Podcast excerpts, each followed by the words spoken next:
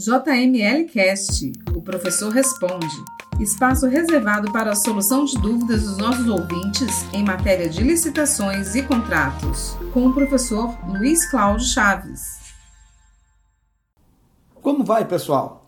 É um grande prazer vir mais uma vez até vocês, caros ouvintes e seguidores. Vamos ao questionamento dessa semana. A dúvida é da Edith Trelit. Ela nos pergunta se há alguma chance de considerar válida a nota de empenho emitida após o vencimento da ata de registro de preço. Pergunta ainda se é possível justificar que ao menos a requisição do empenho teria sido emitida dentro da vigência da ata. Bem, a nossa seguidora traz um tema que, nada obstante fazer parte do dia a dia de quem opera processos licitatórios nos órgãos e entidades do poder público, ainda provoca muitas dúvidas.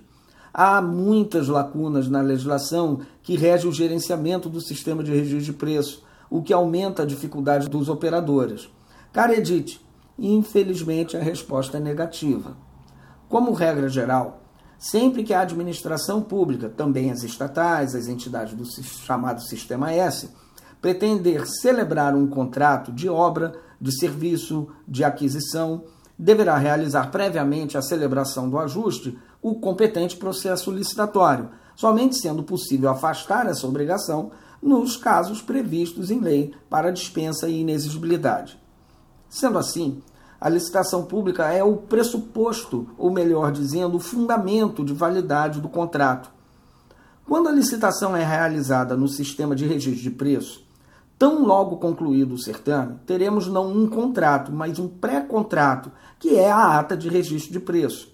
Uma vez assinada a ata e devidamente publicada, o órgão gerenciador ou o participante poderá celebrar tantos quantos contratos lhe for conveniente, desde que respeitadas as quantidades, os preços registrados e dentro do período de vigência da ata, que em geral é de um ano.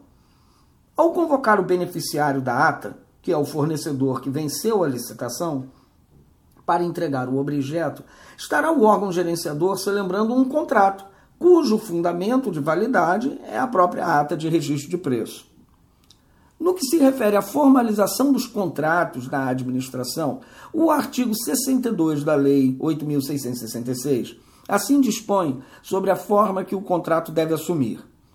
O instrumento de contrato é obrigatório nos casos de concorrência, tomada de preços, bem como nas dispensas e inexigibilidades, cujos preços estejam compreendidos nos limites destas duas modalidades de licitação, e facultativo nos demais em que a administração puder substituí-lo por outros instrumentos hábeis, como carta-contrato, nota de empenho de despesa, autorização de compra ou ordem de serviço. Por instrumento de contrato, Entenda-se aquela forma clássica, mais rebuscada, que nós vemos nos contratos mais formais, com emenda, cláusulas, parágrafos, assinatura de testemunhas. Essa forma mais robusta pode ser substituída, conforme a norma que nós vimos anteriormente, por instrumentos mais simples. E a nota de empenho, sem dúvida, é uma dessas possibilidades, aliás, a mais comum.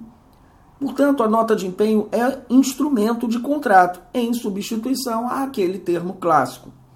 Bom, dito isto, veja-se que a norma que regulamenta o sistema de registro de preço, tomando por base a norma federal, dispõe do seguinte modo, artigo 12 do decreto 7892 de 2013. O prazo de validade da ata de registro de preço não será superior a 12 meses, incluídas eventuais prorrogações, conforme inciso 3 parágrafo 3 do artigo 15 da Lei 8666. Parágrafo 4 a esse artigo 12. O contrato decorrente do sistema de registro de preços deverá ser assinado no prazo de validade da ata de registro de preço. Veja que a norma fala que o contrato deve ser assinado dentro do prazo de validade da ata. Nos casos em que o termo é substituído pela nota de empenho, a tão só emissão da nota de empenho não caracteriza a assinatura do contrato, pois ao emiti-la, o fornecedor sequer tem conhecimento da sua existência. Somente pode ser considerado assinado o contrato, nesses casos, a partir da retirada pelo fornecedor da cópia ou o seu recebimento pelo fornecedor. Portanto, nem bastaria que a nota de empenho fosse emitida dentro da vigência da ata. Seria necessário ainda que o beneficiário a recebesse com a ata ainda em vigor. Bem, continuem mandando suas dúvidas para podcast.jmlgrupo.com.br. E não deixe de mandar também suas dúvidas para as minhas redes sociais. Me encontra lá no Facebook, no LinkedIn e no Instagram. Procure por Professor Luiz Cláudio Chaves. Meu cordial abraço e até o próximo episódio. Você ouviu o JML Cast.